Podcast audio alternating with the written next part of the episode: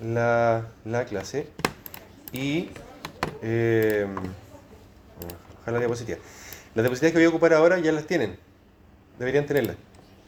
Porque están eh, en poder, digamos, de, lo- de los profes, el doctor Cristian, el doctor eh, Jorge. No sé, pero esto es tornado. Aléjate.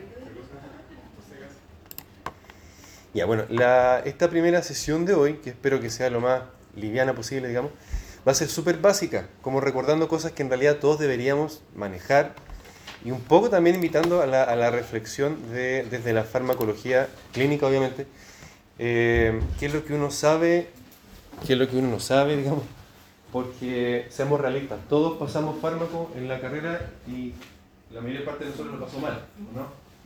El fármaco. Sí, pues en realidad se pasa súper árido, un poco. Mira. Un poco eh, súper desde la. Un poco de.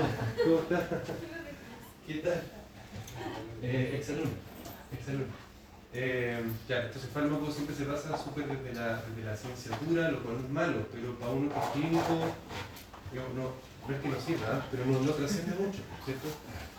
No, no, no cuadra mucho. Entonces, eh, tratemos de darle como un poco más, un, poco, un poquito más didáctico, un poco más, más desde, lo, desde las peritas manzanas incluso, por lo menos por el día de hoy.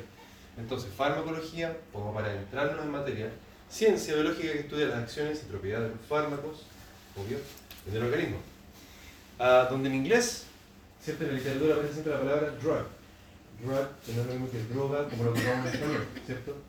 Primera gran aclaración. Eh, para tenerlo presente cuando veamos algún artículo por ahí, ¿cierto? Drug, eh, fármaco. Fármaco, drug en inglés. Ah, la farmacología entonces abarca todos los aspectos relacionados perdón, al fármaco eh, con todo lo que implica y es lo que uno debería manejar, ¿cierto? Eh, o por lo menos tener nociones de dónde viene esta molécula, cómo fue estudiándose, en qué etapas pasaron, ¿cierto? En el proceso para que llegase a su comercialización y su uso masivo.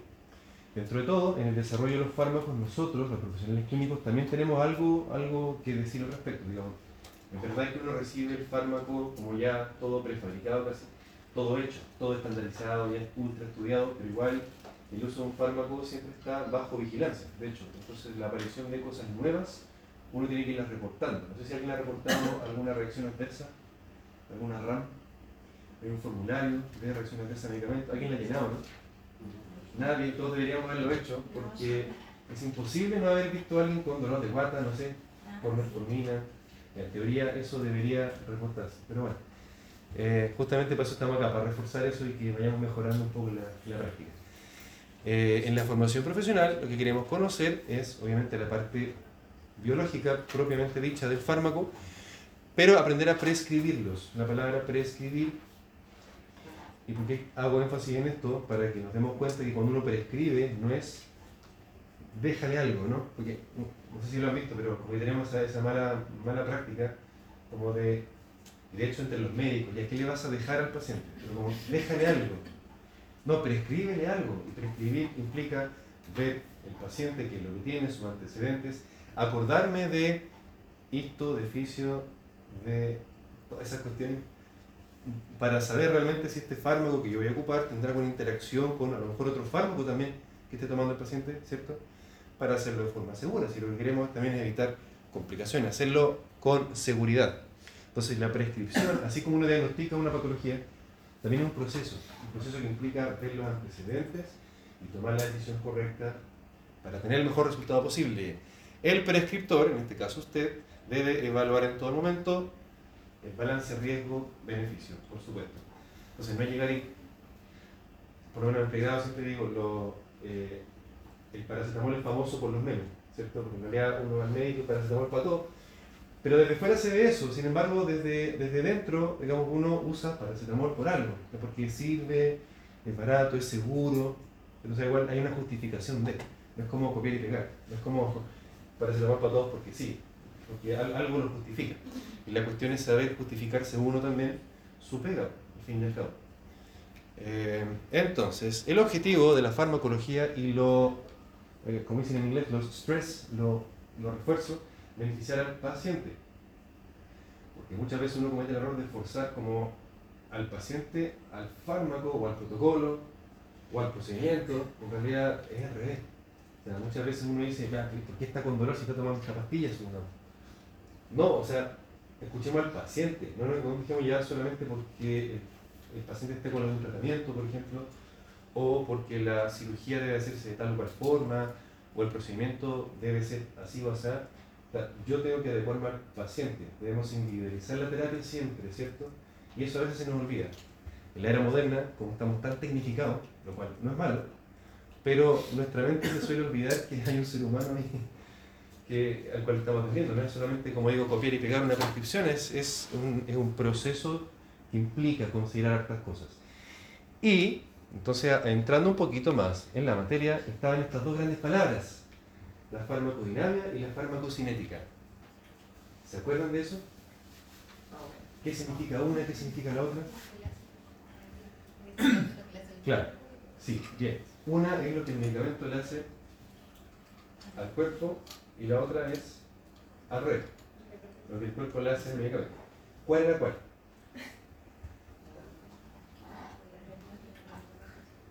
La cinética es lo que le hace al cuerpo y la dinámica.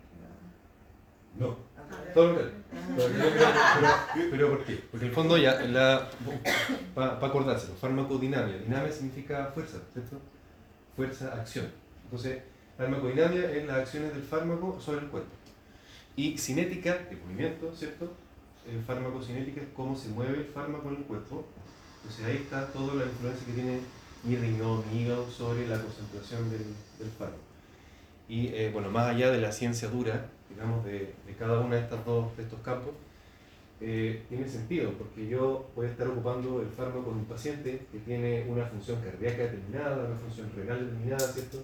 Entonces tengo que saber qué va a pasar.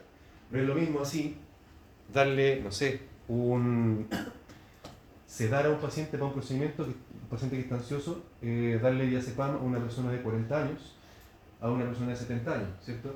Hay cambios en el cuerpo, cambia la función renal, cambia la composición corporal, hay más grasa corporal, entonces hay cambios farmacocinéticos asociados a la edad en esa situación. Entonces, todas estas cuestiones se las menciono como para ir, abriendo un poco la, mente hacia esas dimensiones justamente para llegar a tener el mejor resultado posible con los pacientes. A eso queremos llegar. A eso queremos llegar. Y no es, como digo, no es para tomar para todos porque sí nomás. Hay algo que justifica que uno ocupe o no ocupe alguna u otra cosa. Entonces, farmacodinamia, acciones y efectos de los fármacos. El objetivo último es conocer, ojalá conocer el mecanismo a nivel molecular lo más ínfimo posible, lo más detallado posible, pero no siempre es posible porque hay muchos fármacos que no conocemos el mecanismo, ¿cierto? ¿Qué fármacos conocen ustedes que no se conoce el mecanismo de acción que se ocupan hasta el día de hoy? Muchos. El paracetamol, por ejemplo. Hay muchos postulados, muchas teorías, pero no hay, una, no hay una, digamos, un consenso definitivo de este es el mecanismo del paracetamol. Lo mismo con la dipirona. Lo mismo con, parcialmente con el metronidazol, también, el antibiótico muchos, muchos fármacos que, eh, bueno, antiepilépticos, donde sí se piensa que el mecanismo es a nivel del canal de sodio en la neurona, pero no está del todo fehacientemente demostrado. Se piensa que, digamos, esa, es la realidad, la realidad. Pero hay cuestiones éticas incluso que obligan a que cuando se demuestre que un fármaco es útil para algo, digamos, ya deje de investigarlo, úselo. Hay cuestiones éticas incluso que, no, que nos presionan a, a acelerar un poco la, la comercialización del fármaco. Eh, como bien dijo nuestra compañera, que se llama Brittany, la farmacodinamia, el fármaco, lo que le hace al cuerpo. Eso es farmacodinamia, farmacocinética, entonces es cómo se mueve el fármaco en el cuerpo, de modo tal que cómo influye la función hepática, la función renal, la, eh, el porcentaje de agua corporal, el porcentaje de grasa corporal, la edad de la persona, etcétera, etcétera, y cómo eso va influyendo en la concentración del fármaco y sus metabolitos en los líquidos corporales. En resumen, como dijo Rodrigo, lo que el cuerpo le hace al fármaco. ¿Sí? Para que vayamos. Ya.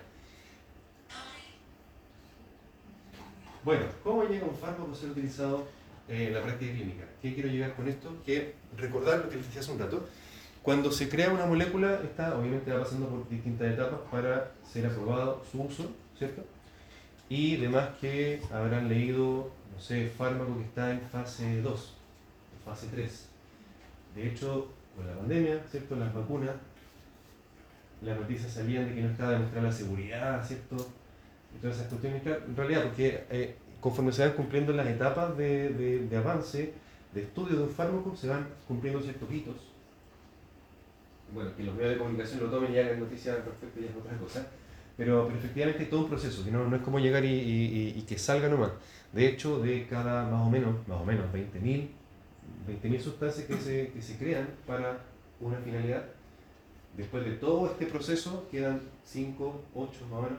Entonces esa es la, la, magnitud, la magnitud de la cantidad de cosas que hay que hacer para poder validar el uso de una sustancia para la clínica.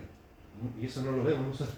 Los clínicos, los que trabajamos con pacientes, no nos damos cuenta de eso, en realidad trabajamos, tenemos la, las cosas ahí, llegar y, llegar y, y recetar. Eh, pero hay que ver que detrás de todo eso hay, como digo, hay mucho trabajo. En el desarrollo de un fármaco y su comercialización, desde su descubrimiento hasta su aprobación, las sustancias deben pasar por las siguientes fases. Una primera fase preclínica, donde se estudia los aspectos más duros de la molécula, farmacología y toxicología, porque en esta etapa se puede jugar con, como son células, como son tejidos y animales también de estudio, con todas las regulaciones éticas que tienen. Eh, se puede utilizar a dosis altas, como para saber ¿cierto? qué cantidad es la que mata al ratón, como para no llegar a esa cantidad en humanos. a este nivel se estudian esas cosas en la fase preclínica. Luego vienen las fases clínicas, que son cuatro.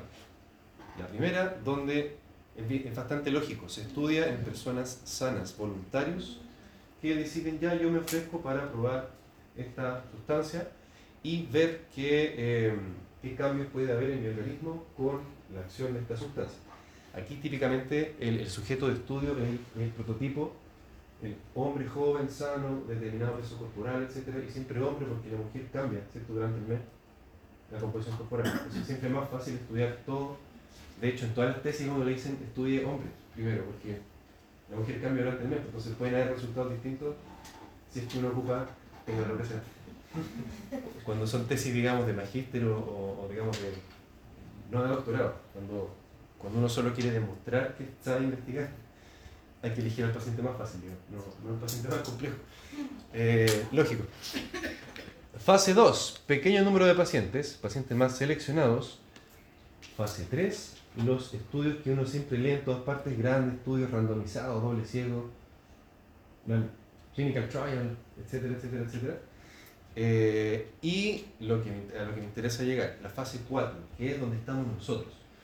En fase 4, el fármaco está disponible para su uso, para su uso masivo, en los hospitales, clínicas, sistemas públicos y privados, etc. Eh, todos los pacientes a los cuales se prescribe el fármaco y acá, esta etapa continua, es donde los que trabajamos con la sustancia y la prescribimos, vamos monitorizando, o deberíamos ir monitorizando, qué es lo que pasa y esto irlo informando a nuestra autoridad sanitaria, que es el ISP, en Estados Unidos el FDA, cada país tendrá lo suyo, para poder ir eh, registrando la información de eh, qué es lo que pasa con ese fármaco en, en, todos los pacientes, porque ninguna fase obviamente va a estudiar 10 millones de pacientes. O sea, los 10 millones de pacientes se van a alcanzar cuando se ocupe el fármaco ya en, en etapa, obviamente, de, uso masivo. Entonces ahí donde entra uno, se supone, y va reportando la reacción adversa, la agarrando. Y ahí está darse la lata de bajar el formulario, llenarlo, eh, primer contacto, todo lo demás. Eh, algunos lo conocen, ¿cierto? Pero nunca lo han llenado. Bien, bien, qué bueno. ¿Por? ¿Qué, qué fue? No, es que yo soy enfermera también. Ah, ya, maravilloso. Y me toca mucho. Yo soy, soy ese bueno, en realidad cualquiera podría identificar, no solamente los médicos. Químicos, farmacéuticos también. Pero la idea, la idea es reportar. ¿Y qué, qué, qué Es que se reportaba en el servicio de calidad Ah, ya, hospital. ya, claro. Sí, calidad también tiene que ver con eso, pero o sea, además de eso, la finalidad de en el, en el fármaco mismo. Pero la verdad, nunca vi a un médico rellenar modelo. No, pues si nadie lo llena. nadie lo llena. Nadie lo llena. Porque sí hay que decir que llenar otro papel más. Pero, digamos, esperemos que conforme los sistemas vayan mejorando, el registro sea más fácil y también nosotros mismos crearnos conciencia de, pues, de qué hay que hacer. Finalmente uno, el prescriptor, el médico, el odontólogo, o el veterinario, o la matrona en algunos casos también, digamos, debemos sernos responsables de, prescribir y monitorizar. Entonces, hablando de prescribir, eh, también estas cuestiones, como bien, eh, digamos, administrativas, podríamos, podríamos hasta decirle, eh, son importantes porque dentro de todo nuestra receta que nosotros emitimos es un documento legal y además de eso, también cuando uno va a una consulta de cualquier profesional, si la receta que nos dan está mal hecha, es fea, igual refleja cierta calidad o no de la atención. El paciente se va con esa imagen de uno también. ¿Cierto? Entonces, también como eh, darles la, o, o- o pretender crear la conciencia de que la prescripción hay que hacerla como corresponde. es su Eh, nombre. que, Javier, es que me quedé Sí. un poco pegada, pero Sí. por ejemplo, uno como odontólogo descarga eso de eh, el formulario de la RAM desde el MinSal y después lo sube ahí mismo. Depende del, del establecimiento. Si trabajas Pero es privado, que si yo trabajo que- privado. Sí, yo que deberías, digamos, así llegar al ISP. al ISP. Instituto de Salud Pública. Eh, farmacovigilancia. Hay- ya que hablamos de cosas más, más prácticas, más adelante aparecen unas páginas web que quiero que veamos para que la empiecen a ocupar en la práctica del día a día. Entonces, la receta debería ser reflejo, invitando un poco a la reflexión, debería ser esto reflejo de los medicamentos que hay, ¿cierto? Porque si yo me voy a una población donde a lo mejor hay mucha gente mayor y en mi receta le pongo el remedio que estoy acostumbrado a prescribir en una parte donde hay mucha gente joven, esa persona mayor que le cuesta moverse va a recorrer la farmacia y no lo va a encontrar, a lo mejor farmacias de barrio, por ejemplo, donde no hay, no hay lo mismo que hay en cadenas más grandes, etcétera. Todo para que uno, o sea, aquí quiero llegar, para que uno se ubique, ¿dónde está? Pero en el fondo, insisto, la receta también es parte de lo que yo entrego al paciente, con lo que sepa el paciente de mí. Tiene que ser bueno, tiene que ser, tiene que estar bien hecho. ¿Qué cosa? No, No, ok, ok.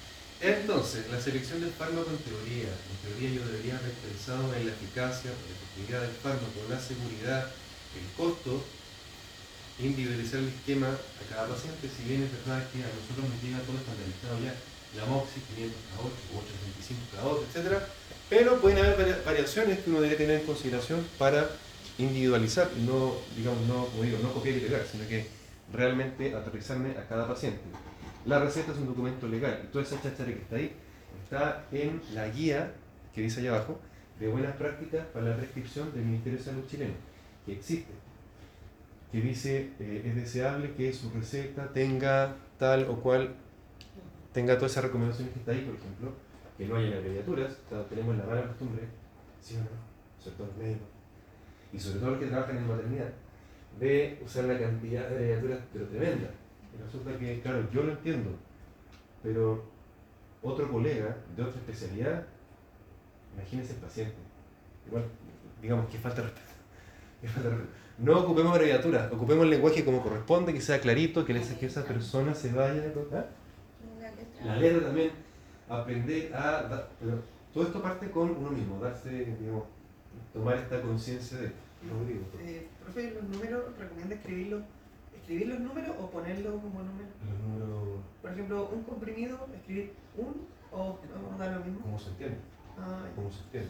es que la otra vez pensaba que si ponía un 1 y por ejemplo estoy dando un medicamento como más complicado, le podían poner un, un 0. Entonces eso puede generar como, no sé, bueno, pero lo si, si uno, si uno redacta ahí la recetita y dice un comprimido y no un miligramo, como para que se equivoque justamente esa, esa.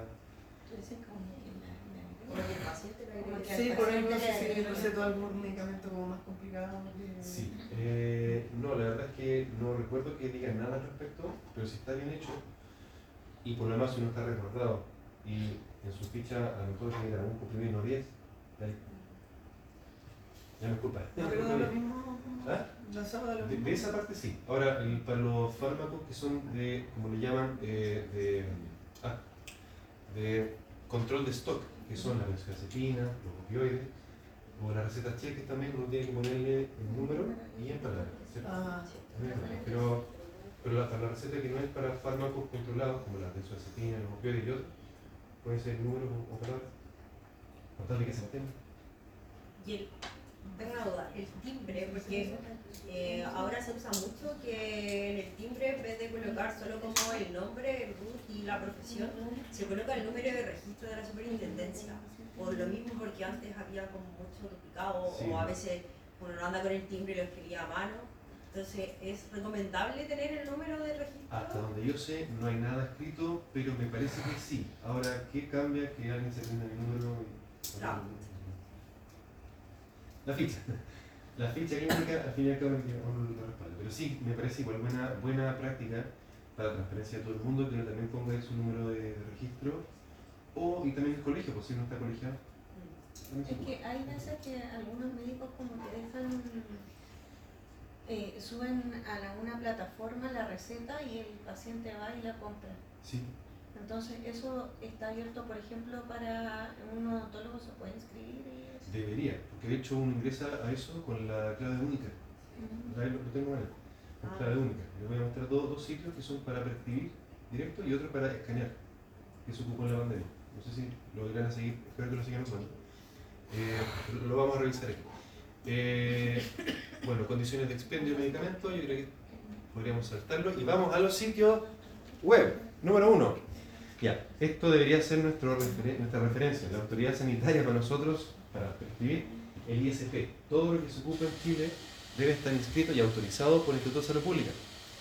Eh, y cuando uno pesquisa una RAM, RAM, reacción adversa a medicamentos, acordémonos, entremos al sitio de- del ISP, está allá abajo, pueden escanear el código QR si quieren, y eh, ahí donde dice notificación de RAM y ESAVI, evento asociado a, vacunas, va a estar ese formulario. Conózcanlo. Eh, dice, ah, veámoslo, pues, veámoslo. Dice, tipo de reporte, ¿dónde está el mouse? Se me perdió el mouse.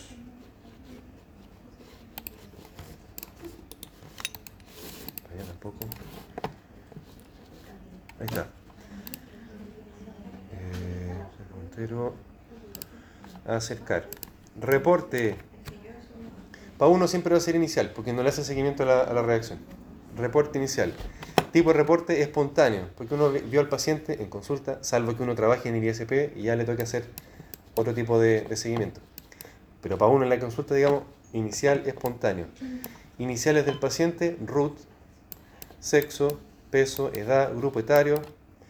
Es latero al comienzo, pero hay que acostumbrarse a verlo. Eh, pues el originario. ¿Cuándo ocurrió la reacción adversa?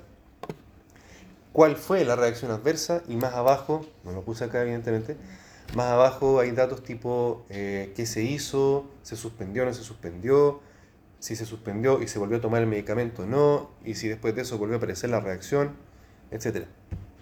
Todo eso, bueno, más adelante lo vamos a, a volver a ver. Eh, yo creo que voy a traerle para que nos acostumbremos y nos, nos fidelicemos con esta cuestión, porque esto, dentro de todo, es parte de nuestra responsabilidad, pues, como profesionales clínicos del sistema de salud, sea público, sea privado, pero de Chile, finalmente, y notificando estas cuestiones. Es importante. Eh, Esa- esas solicitudes, por ejemplo, las que están hechas están a libre disposición como de verlas. Por ejemplo, yo me puedo meter y ver como cuáles han sido las RAM, de la amoxicilina. Uno podría buscarlas, sí, eh, pero depende de que el ISP les informe. No, no, no- no he encontrado yo que uno pueda ir a buscar, en el fondo eso, igual la información de cada servicio. Por ejemplo, si yo tuve una RAM, ¿podría yo saber si es que la hicieron? Eh, no me suena. O si un Pero- paciente presentó, o si yo puedo poner el root de pa- un paciente y buscar si él tuvo una rama. Hasta donde yo sé, no, no, porque igual sería información confidencial. Sería confidencial, estaríamos rompiendo la ley de derecho y deber. Pero, De hecho, hay pero de clínico. po. Eh, ah, No. no, no, no, clínico, no, no, clínico. no, no hay sistema, no hay sistema. Es como los, es como los, eh, no tampoco, como la, como la indígena, por ejemplo. Claro, Uno podría, pero igual le da las credenciales a algunos. No, no todos pueden ver esa información. Ahí No, que como los servicios de salud. Sí, un poco más engorroso. Ahora sería interesante poder acceder a eso y estar continuamente actualizados de, porque además, digamos, cada país tiene sus variaciones geográficas y cada población tiene sus variaciones genéticas. Nosotros en Latinoamérica que mezcla de muchas cosas, eh, no reaccionamos igual que los españoles o que los italianos, ¿cierto? Y con los cambios, con las migraciones, con mayor razón. Más cambios van a haber. Entonces estas cuestiones es importante irlas teniendo. Bueno, todo parte por uno aquí ya tener la conciencia y a lo mejor cuando más adelante ustedes trabajen en el cuando alguno de ustedes sea ministro de salud puedan ¿cierto? ¿por qué no? Profe, pero son, son distintos los que muestra el folleto. No, puede ser cualquiera. no, no, cualquiera si yo tengo un paciente que le, se enronchó porque tomó oxicilina ya lo reporto si tiene la guata, tuvo diarrea la psicólogo. epidemiológico. eh, también, ¿cierto? ahora si uno lo sospecha, lo notifica. Por último, el ISP determina si eso es fue mal uso nomás del fármaco o mala técnica, no sé. ¿Llega algo Pero- a nosotros? Nunca he visto que llegue. No. Pero no. Yo creo que no, porque lo toma el ISP. Un no efecto de un medicamento es considerado raro. Un no efecto de un medicamento. Un efecto. No, es que no haga efecto. Ah, que no. No. No. No. No. No, que además de eso uno tendría que ver, revisar el caso por el paciente, qué dosis ocupé, algunas condiciones, otras interacciones con fármacos. Eh, ella, eso queda más bien en el clínico, no sube. Pero reacciones adversas deberían subir. Ahora, ¿alguna vez han ingresado a este sitio que está ahí? Sistema de consulta de productos registrados. ¿Quién, quién querría ser voluntario o voluntaria y usarlo?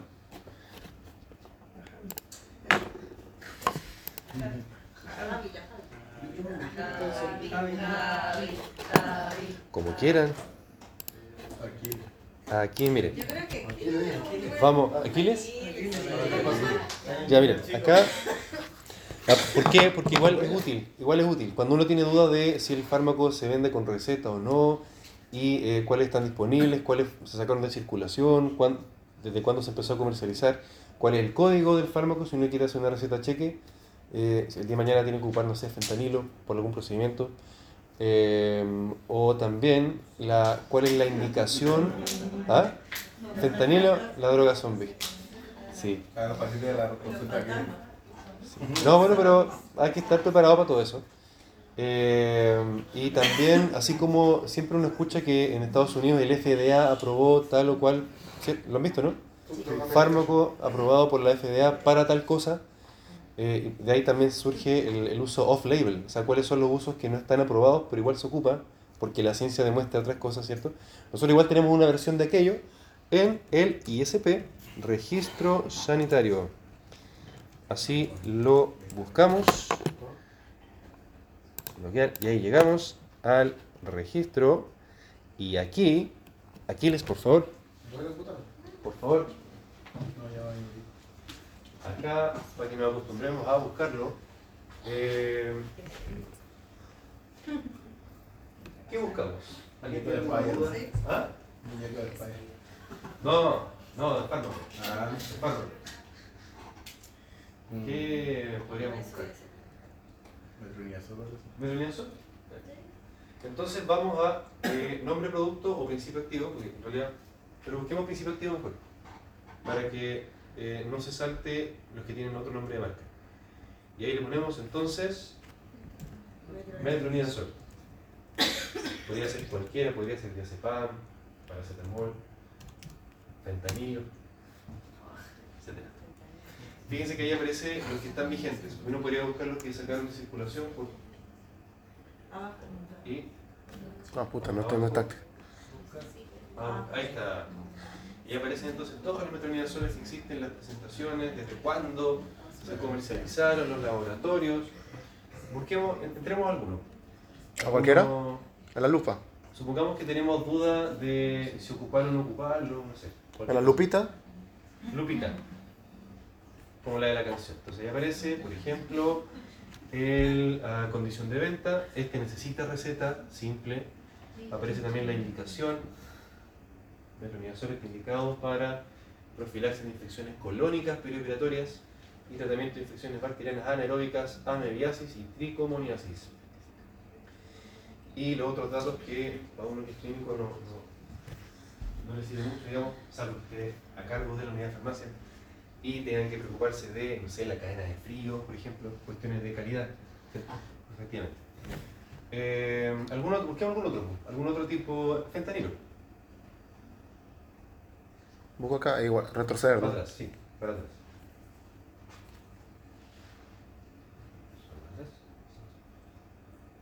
Y, o alguna marca, pues, busquemos algún nombre de una marca. Eh, amo, no, Amoval no es este. Me lo haré que cambiar acá por eh, nombre de producto. Ah, no. Pido nombre de producto El Lefersil, ¿no? Lefersil. del fast. Y salió, no salió. Nefacil Fast, cápsulas. Vigente en Chile desde el 2002. Eh, venta, receta simple, tratamiento sintomático de dolor leve a moderado. Esta es toda la información. En caso de tener alguna duda, para que lo conozcan lo vayan usando. Vamos. eh, No. Ya que está ahí, ¿puede abrir el, el PPT? ¿Sí? Por favor, para que veamos. Sí.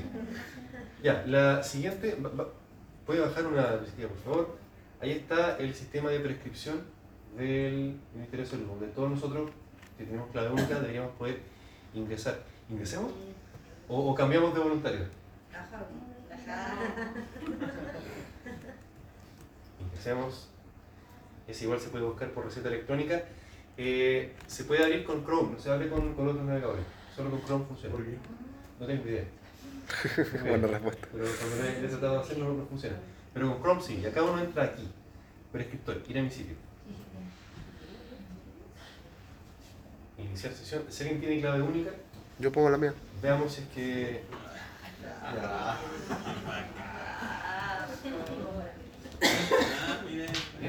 Clave única. Spider. Espera, espera, que no me acuerdo la ¿Qué contraseña. pasa con Spider? Es sensual Spider. Sí.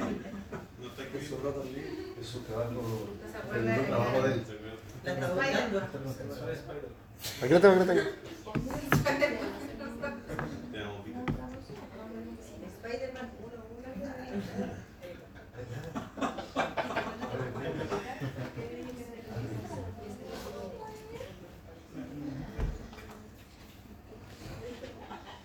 Y debería estar Y está vigente. Nunca.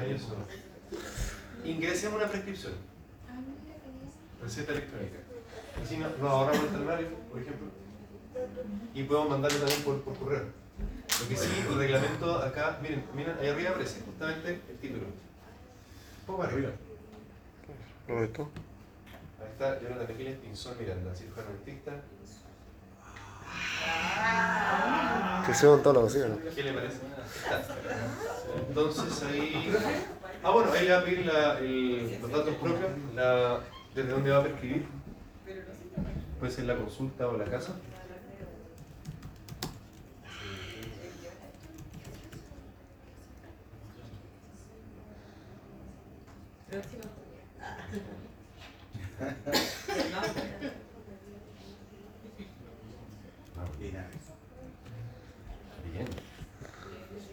Y entonces prescribámosle algo al Es- Este es el room del paciente. al del paciente. Sí. Sí. Lo que sí que le va a pedir. Oh, oh, ¿Qué pide? Ya mi 19, 19. 080.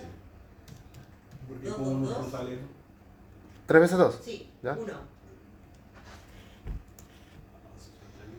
Enfermo. ¿Clic? ¿En cualquier parte? ¿Afuera? Ahí está. Chile sabe que ya Chile. Chile sabe todo, bro. Domicilio. Calle Nueva, 1280. Aquí se matan haciéndole el ¿Cuál, nombre. ¿Qué regi- Yo vi. Aquí se matan poniéndole el nombre. a la Concepción. serie. Sí, ¿para qué, para qué tanto? Y el correo electrónico no, no, no, pide, no pide. Pero ahí agreguemos algo muy caro. Ya, Spider. El correo. Ven No, correo del, del paciente. Ah, es el correo del, del paciente. Ah, el correo del ah, paciente. Ah, del paciente. Mary Jane. Mary Jane.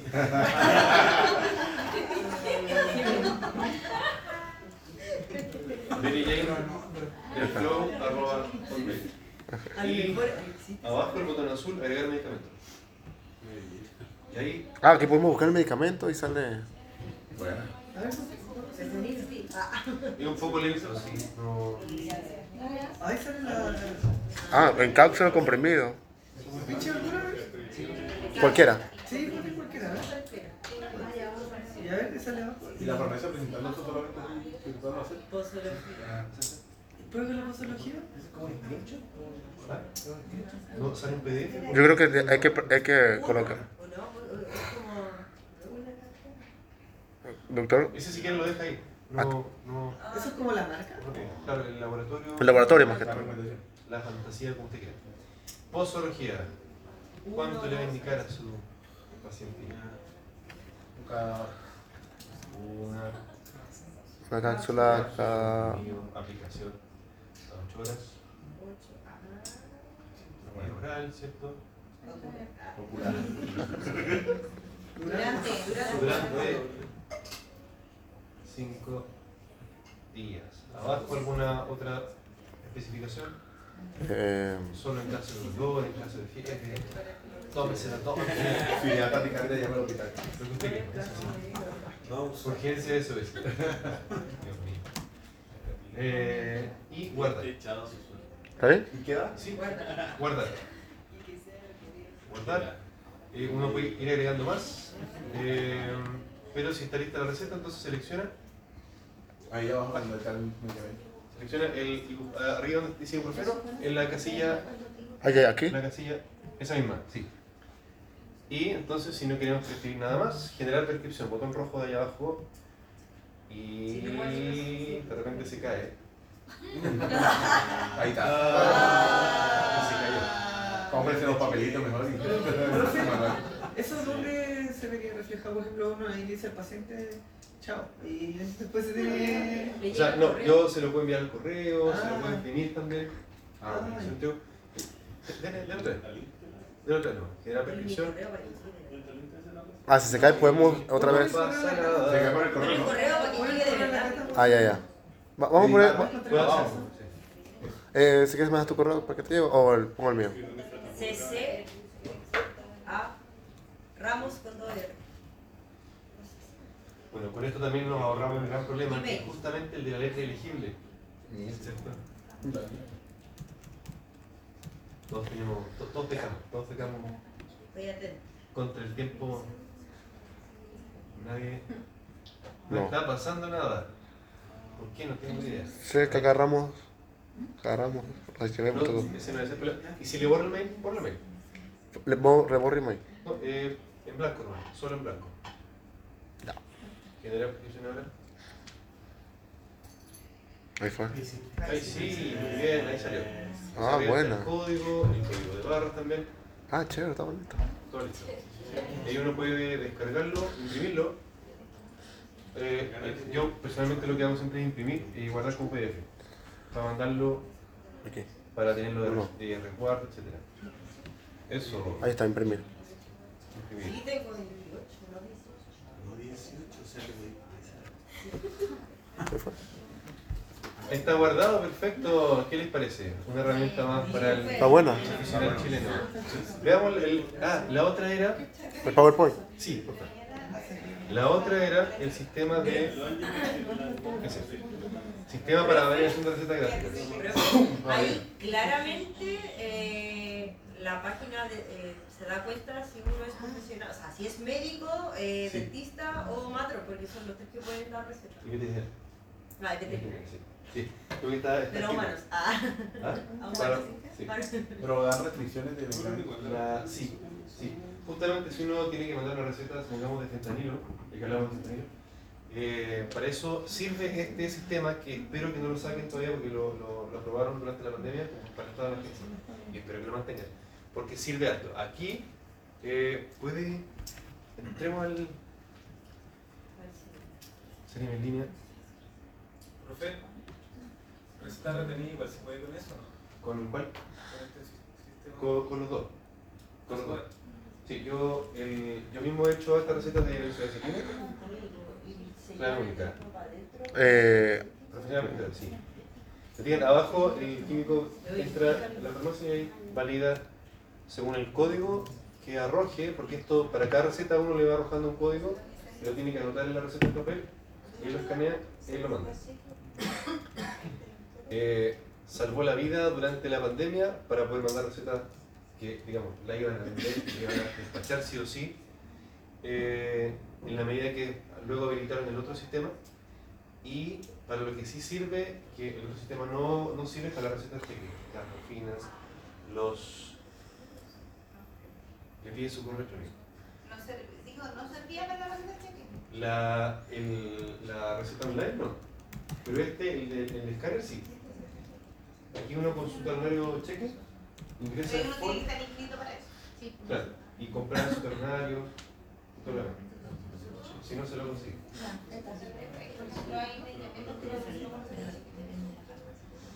Ante la duda, ISP. Registro sanitario ISP y ahí aparece receta cheque o receta de venida. Bien, entonces, ya, ¿dónde va a trabajar?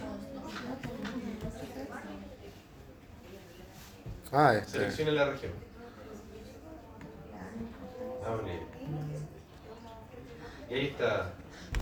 Entonces, si uno va a subir una receta cheque o una receta, no sé, de clonazepam y otras recetas como antibióticos, antiinflamatorios, corticoides, inhaladores, etcétera, etcétera.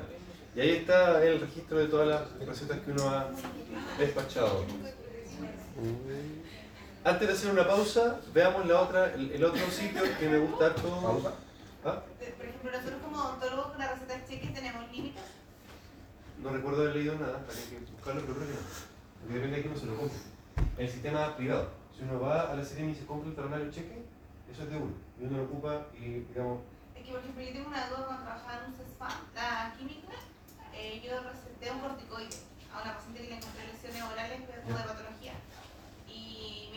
Que yo no podía recetar eso, porque yo tenía como ciertos medicamentos que podía recetar. Y yo le dije que no, que no era así. debe haber sido por programa. Una cuestión ahí por programa dental. Pero no. Que tenía mal el farmacia. También. Ahora, sí, o sea, la farmacia es una unidad química aparte que está a cargo de. dice, También pueden hacer sus restricciones propias. Pero no, a lo mejor por, por programa. Programa había. No debería. Química. Ya vemos la otra página que es. No, esa por último ya. ¿Esa no? O sea, no, pero esta que está aquí, sí, para, digamos, entrar un poco más en materia. Eh, Drug Bank, una página colaborativa canadiense que estos años la ha ido ocupando harto y es bastante útil, pero hay que manejarse un poco más, digamos, con la parte ciencia. Acá, si usted tiene dudas respecto de cualquier aspecto farmacológico de alguna sustancia, eh, baje un poquito. Aquiles, por favor. Eh, Jonathan o Aquiles. Aquiles. Aquiles. Eh, aquí en la barra buscadora busquemos algún fármaco, algo, algo raro, algo que no, no manejemos tanto como para aprender algo nuevo. O sea, alguna, alguna. Algún fármaco, cualquiera. Algo, algo extraño. Aradix, ya, pero el Aradix, ¿qué? En todo caso, si buscamos Aradix, además que aparece. ¿Cómo es Aradix? A ver, ara, a- pero no es con Y, ¿no? X, ¿no? ¿Y No. latina? Y latina y X. Eso. ¿Qué? Did you mean Aradix? No, ya, no apareció. No importa, busquemos el, el, el- la molécula. Que se llama metilfenidato. ¿Metil? Feni- Fenidate, en, en inglés. ¿Así? con D. En vez de la L, en vez de la L, D. Metilfenidate. Doble, metilfenidate. Date.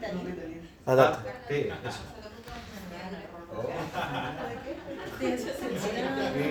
Ahí está.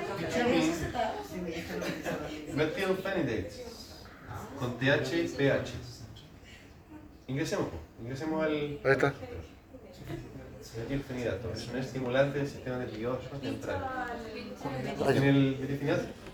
Porque acá, si yo tuviese la duda y quisiera aprender un poco más, me informa el mecanismo de acción, la toxicidad, la dosis máxima, eh, las interac- interacciones, las dije, ¿no? Por ejemplo, vamos a aquí donde dice pharmacology. A la, la izquierda de la pantalla. Pharmacology. Pharmacology. Bajemos eh, Mechanism of Action. Open English. Eh. Ahí aparece justamente la- el mecanismo de acción. Mecanismo de acción. ¿Cuál es el mecanismo de acción aquí? Nuevo. O alguien, What is that mechanic? o alguien que lo ayude. Ahí lo estoy traduciendo, lo estoy traduciendo. Chiquillo. Ya lo estoy traduciendo. Bueno, se No a fijan, se fijan que, se fijan que en la primera línea, Los receptores de la norepinefrina y la en la primera línea dicen su mecanismo de acción no está del todo claro. Es lo que les decía hace un rato. Muchos fármacos que no se sabe todavía al 100%. A veces se sabe lo suficiente para poder ocuparlo con seguridad. Que importa que que sea seguro. Eh, entonces se ha demostrado que actúa como un inhibidor de la recaptación selectiva de noradrenalina y de dopamina, incrementando la presencia de estos neurotransmisores en el espacio extraneuronal, prolongando su actividad. Estimula los centros de la concentración y que dependen de la noradrenalina fundamentalmente. Eso es. Eh, Ah, yo tomé eso, pues. Yo tomé. Yo tomé eso. sí, pues, se toma, se toma harto. Sebastián me dio, pues, claro. digo. Y se toma harto. Más abajo, por ejemplo, miren, más abajo en, este sitio. Te tiene, te tiene así como, así te tiene. eh, miren, más abajo está algo interesante que es. Ba-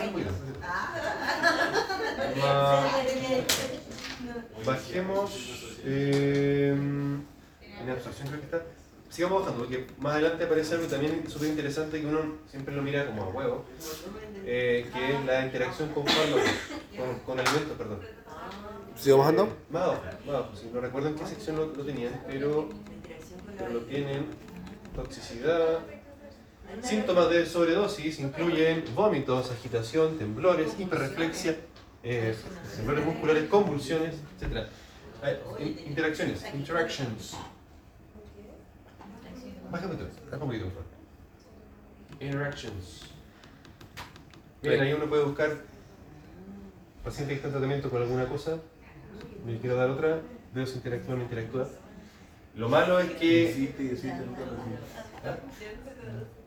Baje un poquito, baje un poquito más, porque abajo debería aparecer, quiero mostrárselo la parte de la interacción con los alimentos. Ahí está.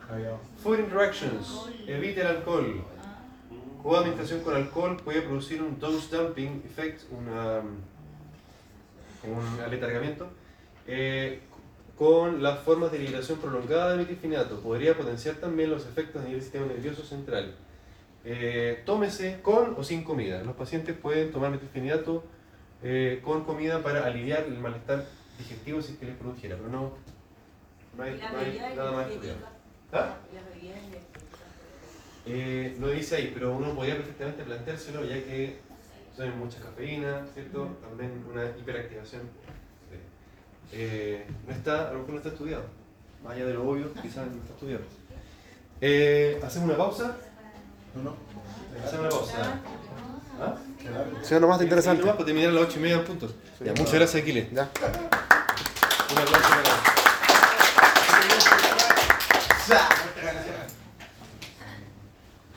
Vamos entonces con. Ya, bueno, eh, le agradezco que hayan dicho que está entretenido, pero esta parte no ser tan entretenida. Eh, vamos a hacer lo posible.